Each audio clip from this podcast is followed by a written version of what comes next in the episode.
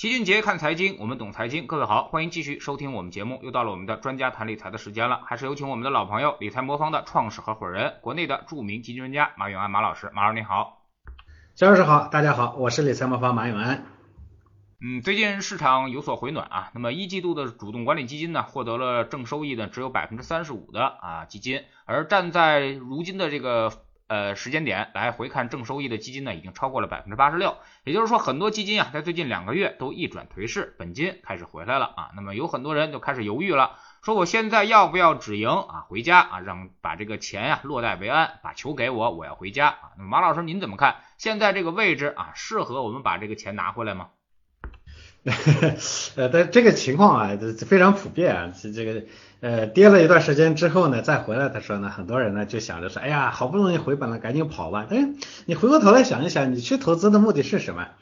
呃，是为了不赔钱吗？你肯定是为了挣钱，对不对？那这个中间呢，咱们都知道说，嗯，投资呢会有亏钱的时候，一旦回本呢，马上就会退出去，那你这不等等于说拿着自己的钱免费去给人家做贡献了嘛，对不对？呃，所以这个结果上呢，肯定这样做是不不对的啊。但是确实基民呢是亏怕了，这个可以理解。呃，春节前呢，呃，基金呢各种上热搜是吧？呃，这个什么名牌品牌基金经理啦，品牌基金经理参与什么活动啦，等等的等等的吧。呃，所以很多朋友呢，当时呢就听着这个声音啊，就看长得挺好是吧？声音又足够大，大胆入场。结果春节之后呢，七成的基金都在亏损，那甚至呢有三百八十五只基金的跌幅呢一度超过百分之二十，所以这个给了基民呢一个很惨痛的教训。所以以至于前一段的市场反弹的时候，基金再登热搜啊，基民直接吓得要跑路。呃，基金好不容易开始回正，赶紧把钱呢赎回来。这个从心态上来说呢，这是情有可原。但基金这个东西我也说了，短期发生震荡是非常正常的。你进去前你就应该有个心理准备，对不对？所以买基金呢，它大家说要看长期，看长期。那你既然都短期波动是正常的，你就说你冲冲进去就想在里头去捞一把，这种心态呢，那自然会导致你最后吃亏，是吧？我举个例子啊，有个很长寿的基金。啊，就是咱们一直说的这个朱少醒的富国天惠啊，这是个非常老的基金了。呃，过去十年呢，它的收益率呢是百分之三百四十三，那，就涨了三倍多。呃，如果说你拿十万块钱的本金呢去投十年的话，大概能挣到三十四万的这个收益。但是如果你按照大家最常见的就持有一年来算的话，就算近一年，近一年这个总体上行情还算是不错的，是吧？那这只基金的收益率只有百分之四十二，也就是挣四万多啊，这是个个例。成立以来呢，增长超过十倍的基金，全市场一共也就四十几只啊。不过我们呢还是能看到，一个好的基金呢，绝对它就是拉的时间越长，收益越明显。呃，赎回呢，当然你回本了就赎回呢，当然当然也没问题，是吧？那你不赔钱。但是我说了，呃，你是投资是为了想着回本的，还是为了挣钱的？另外呢，你赎回的钱打算干嘛呢？你你你你拿回去能做什么呢？无非你还是啊，这终于这个回来了是吧？赶紧把钱再存到银行里头啊，这吃利息，呃，吃一段时间呢，等到人家都这个涨到天上去的时候，你又蠢蠢欲动，又追进去了，然后再重复一次故事是吧？嗯，所以这里头呢，其实我觉得很多人呢就犯两个错。第一个呢，就是人家本来是个长期投资，你非得到里头呢用打猎的心态去去做短期，这是一个。第二个呢，总是把自己幻想的太厉害，总想到里头去择时，哎，觉得老想着说涨起来多好，赶紧冲进去，我去抢一把这个好好机会啊。然后呢，现在呢一回过头来觉得哎风险好大，赶紧跑吧，总觉得想在自己的里头择时，是吧？呃，你觉得的市场的机会，它往往不是市场的机会，是风险。啊，你觉得是市场风险的时候，往往不是风险，是机会。这就是这个市场啊，它它与我们的个人的感受不一样的地方。但是坦白的讲，啊，你自己作为一个个人呢，在这个里头呢，一旦存了这个短期呃这个呃投机的心思，同时又存了这个就想在里头呢呃这个低买高卖啊，想择择时的这种心思，往往最后导致的结果就是。要么呢是高点进去，低点跑掉；要么就是回了本了，赶紧跑掉，再等到下一个高点再进去。所以这个东西说到底知易行难。嗯，我觉得我其实一直让大家呢放弃啊择时的想法，放弃短期投机的想法，就是这个原因。不是说这么做不好，能做到很好，但是结果证明你做不到，是吧？做不到，我们就不要去想那个说，哎呀，如果我做到会怎么样，是吧？如果我做了皇帝，我就可以这个拿这个。啊，这个这个这个这啊，这叫什么呢？叫金马勺，嗯，上厕所是吧？我就可以让那个皇这个皇后呢，天天煎饼卷大葱。问题是你做不到嘛，对不对？你想那些有什么用呢？对不对？那您现在是怎么判断这个市场呢？啊，那么现在这个市场有没有可能说我们说呃创出新高，还是说呃在这个位置可能未来还要回落？呃，从呃，咱们也说说中国的资本市场呢，肯定是在一个非常长的呃上涨周期里头，这个是毫无疑问的。但短期里头呢，市场涨一段时间，肯定风险就会加大，所以这就是一个矛盾的地方。呃，长周期呢，你会看到很多的机会，但是短周期里头呢，风险呢在持续的累积。所以究竟你想做什么，还是这个问题。如果想做短期的择时的话，现在这个时间点上，你在大规模的，就最近呢，人心态呢又开始有有冲突了。冲突在哪里呢？因为呃，这个就像肖老师前面说的，现在有百分之八十六的基金又开始盈利了，盈利了呢，就是说明市场的这一段时间的回暖呢，已经带来很好的效果，是吧？那么互相擦肩而过，互骂一声傻什么的这个情况又开始出现了，一部分人呢急着说，哎呦回本了，赶紧跑；一部分人呢就觉得，哎呦机会来了，你看你还跑，我赶紧往继续冲。那这两种心态呢，我觉得面对的思路呢就是不一样的，就还是你你究竟面向的是什么，你打算做什么啊？你如果说还是想着再有再再再投机是吧？你就前面吃了一次亏，觉得自己运气不好，再来投机的话，那你任何时候我觉得呃无论涨还是跌，对你来说都不是机会。如果呢你改变这个心态，说我希望更长一些的这个持有的话，我觉得现在呢是个很好的时机，毕竟呢。呃我一直讲的说，从绝对的情况来看呢，中国的资本市场在我们的经济体量里头占比并不高，呃，这个是未来呢只能看到高，不会见到低的一个情况，这是一个。第二个呢，从资本市场内部结构改造的角度来说呢，只会变得更好，不会变得更坏。第三呢，从我们所担忧的这个呃资本资金面也好，其他角度来看，我们发现呢，就像去年年底。把所有人都吓了一大跟头的说，哎，这货币政策会紧啊，会收紧等等。我去年一直讲，我说没有收紧的条件，不要被吓唬。现在回头来看，今年前半年呢，我们面临着这个极其罕见的持续的这个宽松的环境，其实货币环境一点都没有收的收收紧，所以很多时候我们都是自己在吓自己。所以这几个角度来看，我觉得这个市场呢没有长期来看没什么好担心的啊。那么现在您是更主张让我们去买呢，还是让让我们更主张是先退出来避避啊，或者说是长期的持有啊？您怎么看现在的这个投资的一个决策的选择？嗯，我觉得有还是两种方式啊，或者两种思路。嗯，这个看具体是做什么。就我前面说的，有很多人呢去赌赌单基金或者赌单一的呃个股。啊，去赌单一的市场，这种模式下的话呢，这个时候呢，你再去大规模的投进去呢，风险显然会有点，呃，风风险显然起来了。我不是说风险多高，但是，呃，这个时候呢，大规模的进去呢，显然不合算。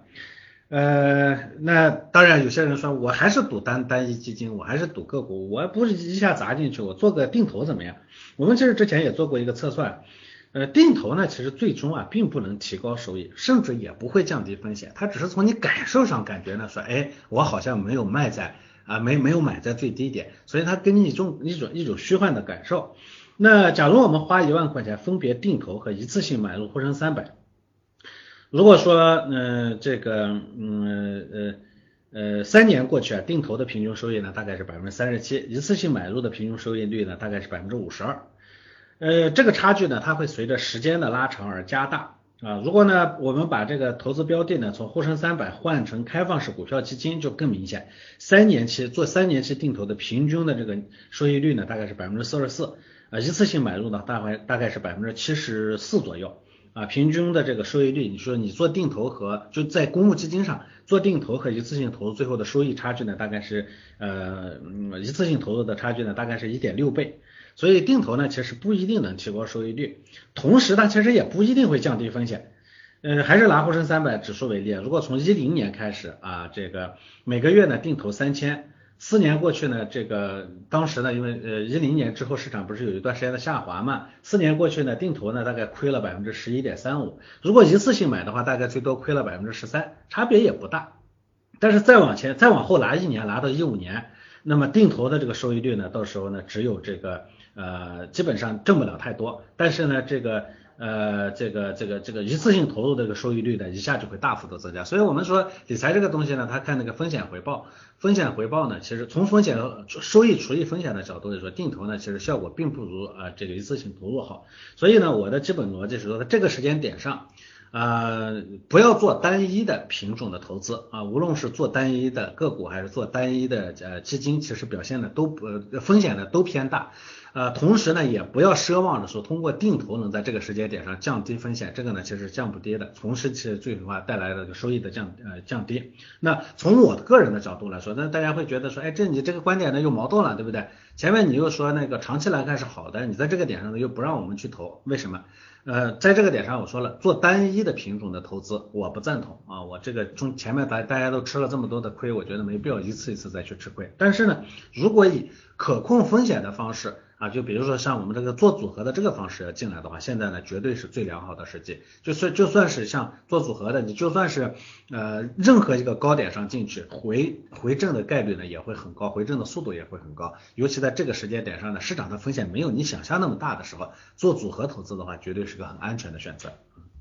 嗯，就像马老师所说的啊，那么长期定投其实回报率并不高啊，可能还不如去买一个国债啊。那么可能更划算一些，而且市场的风险可能会更低啊。但是定投也有时有是有它这个自己的这个时间和范围的啊。我们说在左侧去定投，或者是在持续下跌的场中定投，在低估值的方面。定投啊，那么可能会取得一个更好的一个收益啊。那么，呃，因为理财魔方呢，我们也有这个定投的服务啊。那么，马老师，您是现在怎么看啊？那么，我们是到底该做这种组合的方式呢？就是我们的长期的这种呃风险等级几的这个组合的方式，还是先做之前的这种我叫您叫低风险定投啊？那么您现在也推出了这些服务啊？那么您更倾向于现在我们去做哪个？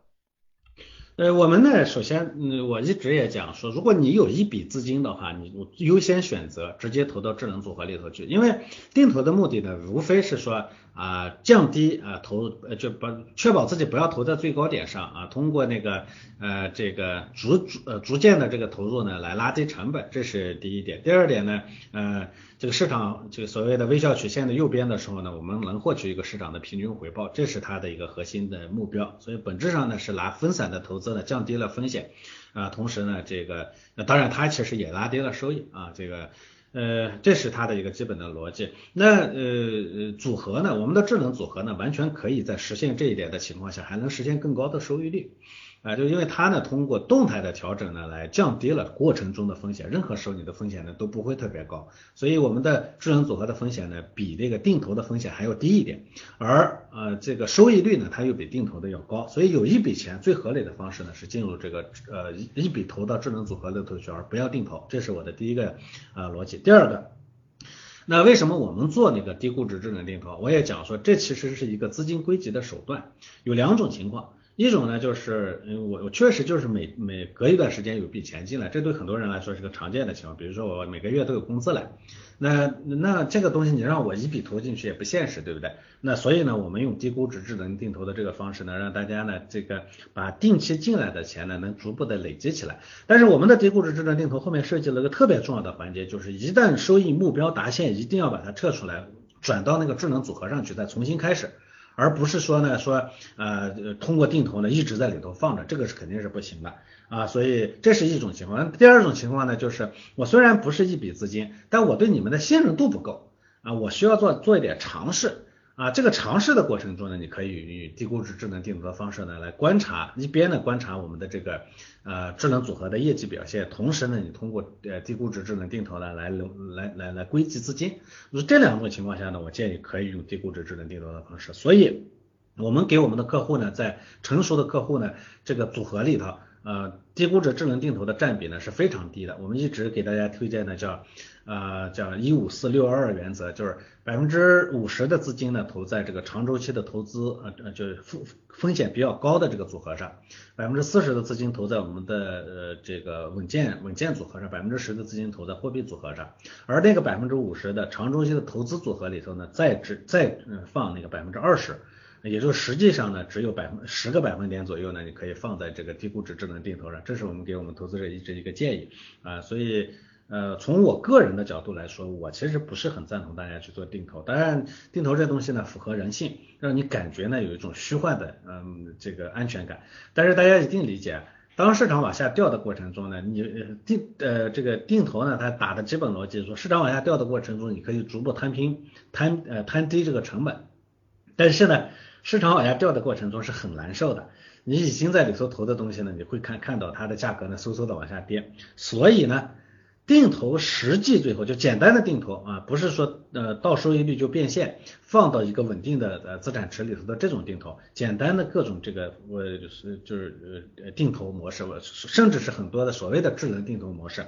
最终呢这个成功的概率是非常非常低的。我知道我原来看过银行的数据，大概定投呢最后失败的概率是百分之七十，不是说那个逻辑不对。只要你能坚持到最后，定投是是能让让你挣到钱的。但是就是因为这个下跌的过程中，它的风险没底线，所以呢，有百分之七十的人呢会在底部左右呢弃投啊，放弃定投啊，这是在银行里头。那同样大家会看到去年的这个蚂蚁呢公布的，就今年一季度蚂蚁公布的那个数据啊，说呃这个投资者呢，首先大量的人是没挣到钱的，只算是在去年的这个行情里头。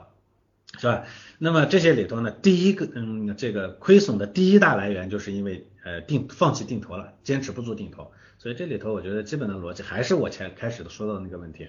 不要简单的光看一个东西做到会怎么样，前提是你能不能做到。定投的这种模式呢，在下滑曲线的左侧往下滑的过程中呢，它给我们心理上造成的冲击也同样很大。很多人说跌的跌的时候我买买那不是挺好的吗？刚开始的时候你会很很很自得的啊，因为往下掉的过程中你会接受人家的观点说，哎，这个越跌越买成本越低，对不对？但是再跌一段时间以后，你心里就没底了，这这这会不会能不能回来呀？是不是就跌下去没没底子了？哎，你心里就开始打鼓，打着打着，再再加上各种跌到底部的时候，各种悲观环境，哎呀，不行了，这次经济有问题了，社会有问题了啊，全球社会出问题了，总之这次跟以前不一样了，哎，你肯定就会放弃定投，所以我还是这么个逻辑，它不是一个最好的方式啊。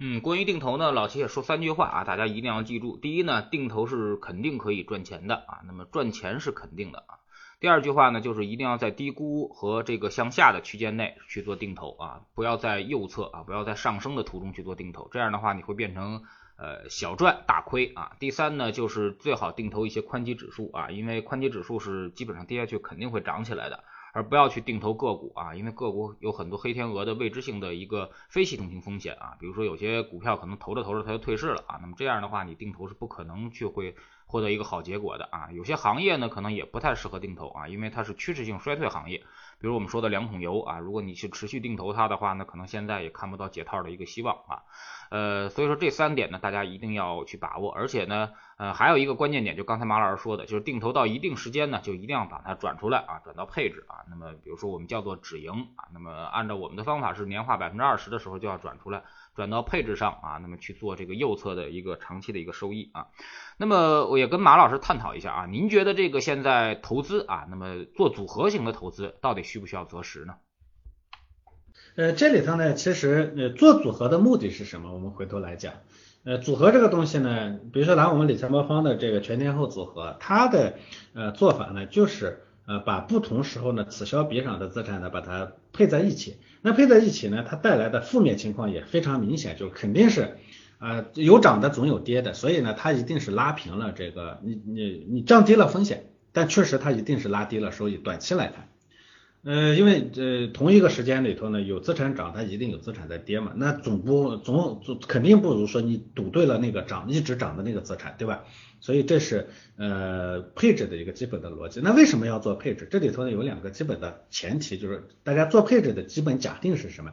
第一个假定呢是没有只涨不跌的资产，资产总有涨总有跌的时候。如果说有一个资产呢永远在涨，那我肯定就不需要做配置了，这是第一。第二个假定呢是说资产的涨跌这个东西呢究竟能不能抓得住？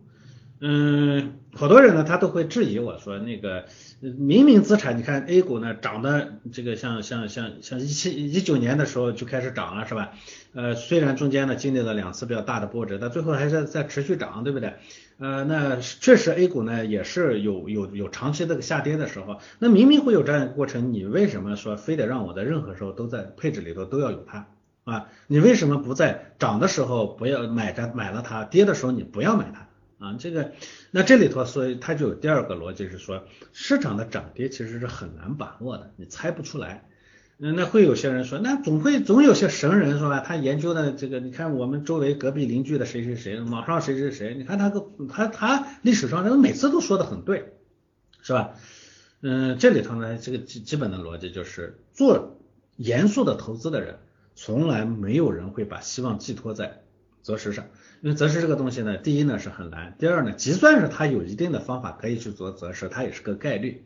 呃，我们每呃普通人不太理解这个概率这个东西，就总是拿最后发生的结果呢来对照，说你看人家说涨，结果最后涨了，他说涨，当时判断的那只也说是百分之六十的概率可能会涨，还有百分之四十的概率会下跌。最后呢，当然涨了，涨或者跌呢，个结果呢是一个事实，它只能是 A 或者是 B。但是呢，在最开始做判断的时候，它没办法百分之百精确的判断最后是 A 还是做还是 B。所以呢，择时这个东西在投资现实里头它是很难做得到的，这是做配置的两个基本前提。那么在这两个前提下，我们来想说配置究竟实现了什么？因为它在任何时候呢都保有涨，也有涨的，也有跌的资产，这个呢。呃，抚平了这个单资产的这个波动。我们前面最开始就已经讲了，说人最终呢待不住，你无论是择时还是也好，你是自己去单一的做股票也好，这个里呃做定投也好，是做那个单一的投资也好，待不住的原因都是因为你待不住嘛，对不对？啊，都是因为波动太大嘛，对不对？就像这个基金，你要是待过待呃从年初拿到现在的话，大部分也都挣了钱了，可是架不住它中间跌百分之二十的时候，你待不住嘛，对不对？待不住的原因就是短期里的波动过大嘛。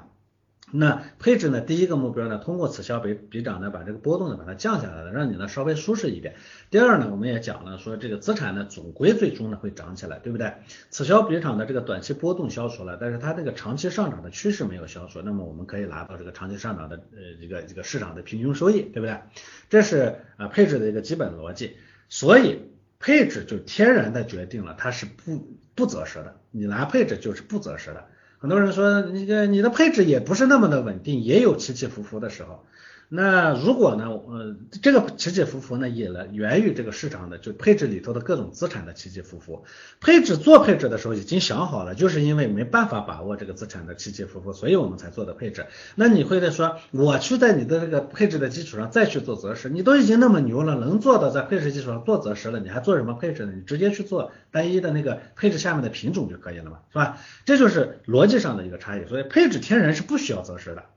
然后你想要择食，你就去单做单一的品种，做单一的品种做不成的原因是因为择时不靠谱，是实现不了的，所以才退而求其次去做做做做配置。那你都做了配置了，你又说你还要在在配置的放弃那个前提上再去做一次投资，这不是自相矛盾了吗？对不对？所以这是一个基本的逻辑。那呃，我还是这个这个这个事情，有很多人说你的配置本身呢也会有涨跌。那我如果不择时，那意味着说涨的时候我在里头，跌的时候我也在里头，那不对呀。那我呃跌的时候我不在里头，涨的时候我在里头，那不是更好吗？还是那个问题，能不能做得到？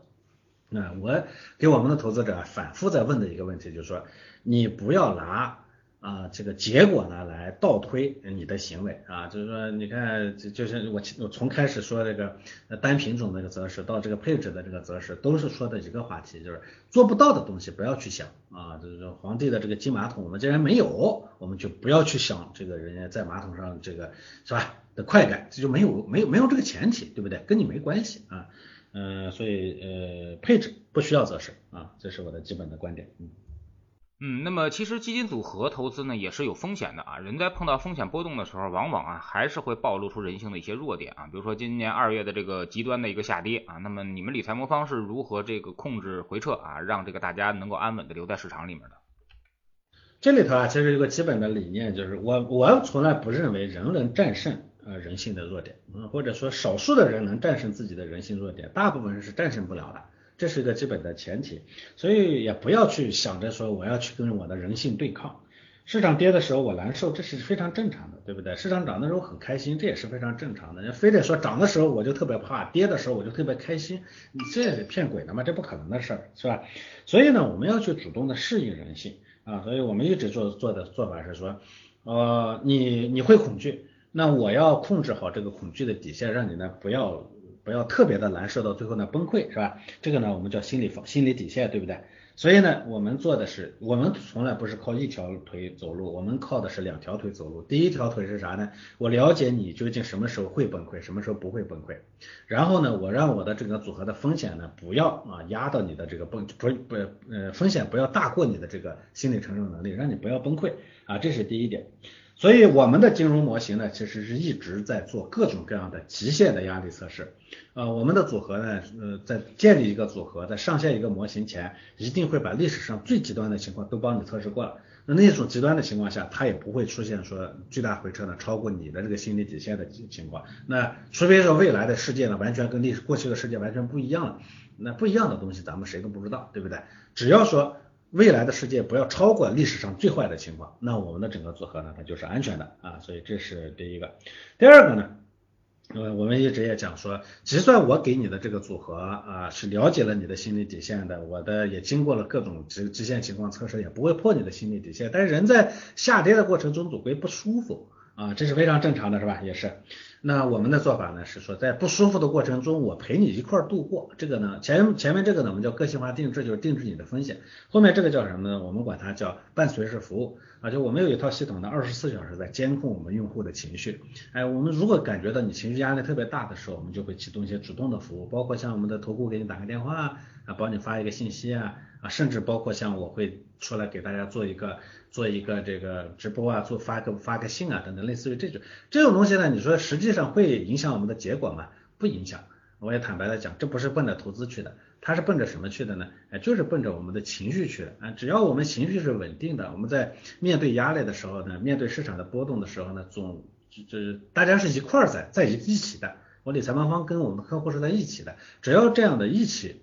呃度过的话。最终呢，我们总能穿过那个激流险滩，这就我一直讲的，跟看病一样，一个好大夫呢得有人术人心，人术呢就是你得针对这个病人给出好的解决方案，人心是啥？你不能说光给个方案，你就是任其自生自灭，你听我的就行，你不听我的这个呃就就有问题是吧？那那不就跟神功一样了是吧？信则灵，不信则不灵，对不对？那你好的方案呢，最终呢还要好的大夫，你看会给你好好的解释说，哎，为什么这么做，对不对？中间呢会遇到什么情况，遇到什么情况你应该怎么办？这样的话，最终呢那个方案呢才能真正的执行起来，才能把病看好，对不对？所以呢，我们这两者就确保了我们的客户呢，大部分时候呢心理上还是比较舒适的，我们呢也能一起度过这样的艰难的时刻，就像。我记得一八年底的时候，我给我们投资者在最艰难的时候写过一一封信，叫我所经历的至暗时刻。我把我投资路上这么多年经历过的各种悲观的时刻的情况呢，跟大家共享。我说核心是啥呢？不要过度悲观。事实证明，我当时那个判断呢非常准确的。这封信呢，我看今年呃这个某宝的这个客户运营里头呢，大量的把我把我们那个信的内容呢这个摘抄了，然后也发给自己的客户，我觉得挺好啊，这说明大家的形成共识了啊。嗯，那么上半年大家的一致预期就是围绕着这个通胀展开啊，做顺周期行业的一些投资啊。那么下半年您觉得这个主要的配置点在什么地方上啊？我们该如何的去进行，比如说超配啊，或者是重点的配置？呃，首先呢，这个上半年呢，确实，呃，其实去年年底的时候，大家的关关注点呢，并不存在通胀上，当时的最最大的关注点是在货币政策上啊。后来呢，是因为这个货币政策呢，没有大家想象中那么收紧。呃，而且还其实是蛮宽松的，呃，那无论是中国还是美国，所以这两个的宽松呢，导致呢今年的这个后期的时候呢，大家的这个通胀呢成为一个非常重要的主题，从而也推动了啊各种这个顺周期、早周期行业的这个，包括像各种有色啊等等这样品种的这个上涨，所以这个呢是一个基本的逻辑。那下半年呢，我们预估啊，呃，货币环境呢，无论是美国还是还是中国，因为美国呢面对面临着这个通胀的压力啊。我们当然相信美国呢不会政策货币政策不会急转弯，但是确实这种压力是存在的。中国呢其实也存在这个情况，就前半年呢我们的货币政策总体上其实挺宽松的，下半年呢可能会在货币政策还持续宽宽松的情况下呢，信用呢可能会进一步去收紧，这个呢我觉得是有可能会发生的。这种情况下呢，我们的这个配置结构呢还是分两层，第一层就是大类资产层面上，我仍然认为全球的复苏呢虽然不同步。中国和美国呢是领先的，那么欧洲和印度呢后面还后面会跟上来，所以呢全球的经济仍然在复苏的过程中，在后疫情的时代，呃这个过程中呢作为领先复苏的中国呢其实是最受益的，所以从呃资产配置的层面上呢，大的资产配置层面上，我仍然认为 A 股的配置的价值是最高的，但美股呢相应的说它的配置价价值呢就会略微下降，所以从大的配置上呢，我们的现在的配置结构是 A 股呢百分之五十二，港股百分之十二，美股百分之十。债券百分之二十一，同时呢，我们的黄金的比例呢，从以前的这个百分之平均百分之呃七到十呢，现在大概降到百分之五左右。为啥呢？就还是黄金是两个对立面嘛，一个呢是美元的对立面，一个是全球经济的对立面。全球经济在后疫情时代呢，它不确定性在下降，是吧？然后美元呢，在后面呢，有可能会面临着逐越来越近的这个呃回收流动性的这么一个可能性，所以呢，呃两个呢都指向了黄金的配置价值略微会有一点下降。呃，这是我们的大类配置上，从 A 股内部来说呢，我觉得。嗯，走周期品种的风险，我记得肖老师之前呢就反复的在提醒啊，我也觉得，啊，走周期品种的这个风险呢在越来越大，大家呢可能要啊适当的去关注啊，就因为之前呢有很多走周期品种，尤其像这个有色啊这些呢大涨的时候，我当时其实已经提过，我说我们目前没有这个商品呢是出现一个呃一个超级大牛市的呃这个条件，因为没有，它是个疫情的时候导致的一个阶段性的产物。啊，但是长期来看，没有中国这样一个超级买家再崛起的话，嗯，是不会有这个商品的一个超级周期的。所以这样的话呢，见好就收啊，这是一个。但是呢，其他的一些这个，呃，之前呢，因为市场的打压呢，导致的估值呢，已经开始降下来了，甚至包括像像之前的一些核心品种。啊，有很多这个核心品种呢，其实最近价格又开始回来了。我觉得这些品种才是我们市场未来那个长周期的热点机会啊，就包括像我们一一一直之前说的新基建，大家都记得我一直看好新基建，就算是下下行的过程中我也看好啊，包括我们那些核心消费品，这些呢，我觉得都是未来呢机会最大的点啊，所以我还是坚持之前的一个观点，嗯。好，非常感谢马老师今天做客我们节目啊，那么也是跟我们分享了现在市场中的一些热门的话题和一些配置的一些方向啊。其实呢，呃，给我们的一个传递的一个信号啊，就是现在市场呢，我们说。不能算是乐观，但是也不能算是悲观啊。那么拿住我们自己的配置啊，那么留在市场里面，你也不知道市场哪天啊就会突然的发动一些行情啊。其实呢，我们如果拿一天二十四小时来比喻的话，那么市场每年发动行情的时间不会超过十分钟啊。也就是说，这十分钟之内，你必须要留在市场里面才能够吃到市场的这个收益。如果你不在市场之中的话啊，那么你只要是错过了这十分钟，那么这一年你是不可能取得任何收益的，而且。这个从长周期来看的话，那么其实留给市场发动这个上攻的时间啊，其实也并不太多啊。所以说，呃，我们必须啊，就是不高不低，我们没有太多的这个胜算，或者我们没有太多的这个呃这个把握的时候啊，尽量的保证自己的仓位留在市场里面啊，跟市场一起共舞，这才是我们的配置之道啊，或者是投资之道。非常感谢马老师，再见。好的，再见。